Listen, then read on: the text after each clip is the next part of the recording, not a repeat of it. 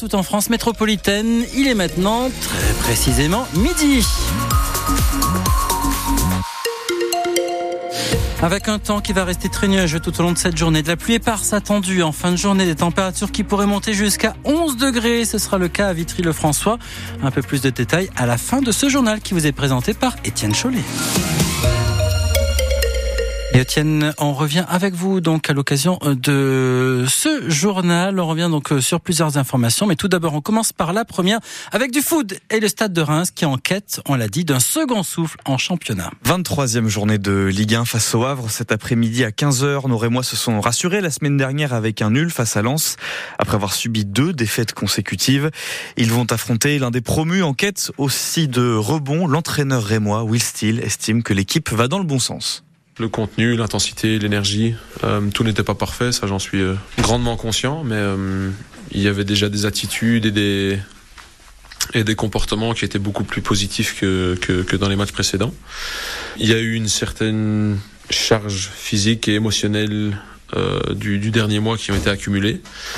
mais je pense qu'elles sont, elles sont évacuées au jour d'aujourd'hui, que ce soit avec les cannes, avec les départs, avec les, les ouais, tout ce qui s'est un peu passé. Euh, et aujourd'hui, je pense qu'on a, on a retrouvé de la fraîcheur, on a retrouvé un, groupe entier qui revit bien, qui, se connaît bien aussi. Donc euh, c'était important d'avoir une, une un début de, de, réaction face à Lens, et c'est ce qu'on a eu. Donc on va se baser là-dessus et, poursuivre notre marche en avant. Le Havre Stade de Reims, coup d'envoi de la rencontre. Dans trois heures, ce sera à suivre en direct et en intégralité sur France Bleu Champagne-Ardenne à partir de 14h30.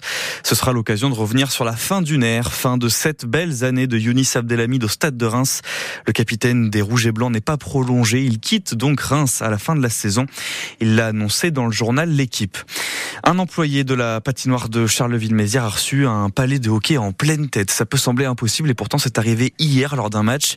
La victime de 38 ans a été transporté au CHU de Reims en urgence absolue. On n'en sait pas plus sur son état de santé. Et puis une vie de sauvée grâce aux gendarmes ardennais très tôt ce matin, vers 4h30, à La Francheville, près de Charleville-Mézières. Les gendarmes passent à côté d'une voiture. À l'intérieur, une jeune femme de 23 ans en arrêt cardio-respiratoire. Ils lui prodiguent un massage cardiaque. Pendant ce temps, les secours arrivent et, après plusieurs tentatives de réanimation, le cœur de la jeune femme est reparti.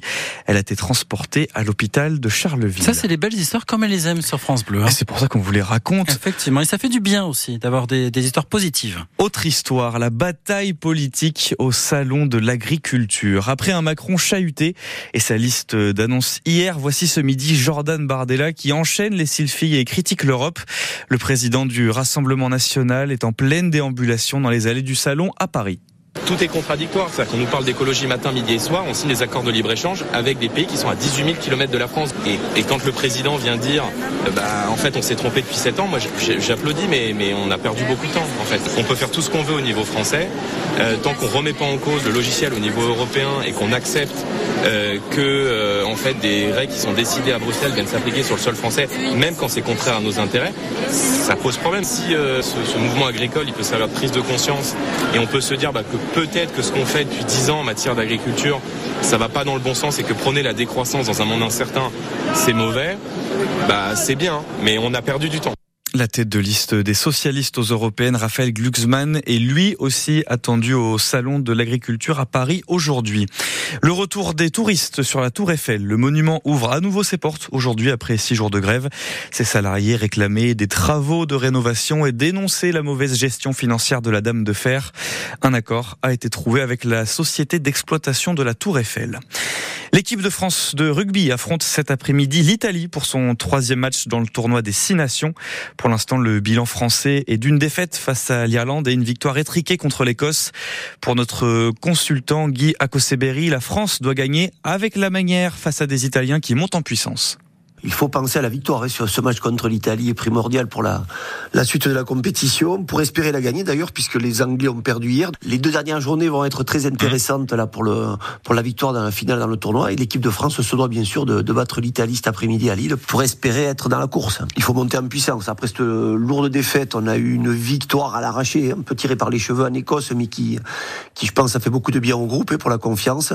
Là, il faut retrouver, fait continuer à gagner et surtout euh, apporter un peu de, de, de manière dans, la, dans cette victoire. On espère avoir une équipe de France conquérante avec euh, des essais, de belles actions, du beau rugby. Quoi. Ça, ça, ça, ça je dirais c'est la deuxième condition dans le match de cet après-midi. France-Italie, troisième match du tournoi Destination, match à 16h à Lille.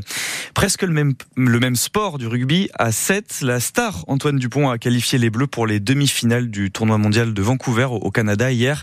Un essai de filou dans les arrêts de jeu et la France bat l'Irlande 12 à 5. La demi-finale, c'est ce soir contre la Nouvelle-Zélande vers 22h, heure française. Un autre maillot bleu à suivre aussi aujourd'hui. L'équipe de France masculine de tennis de table est en finale des championnats du monde, une première depuis 1997. Les frères Félix et Alexis Lebrun, accompagnés de Simon Gauzy, vont tenter de renverser la Chine tenante du titre. La finale vient tout juste de commencer en Corée du Sud.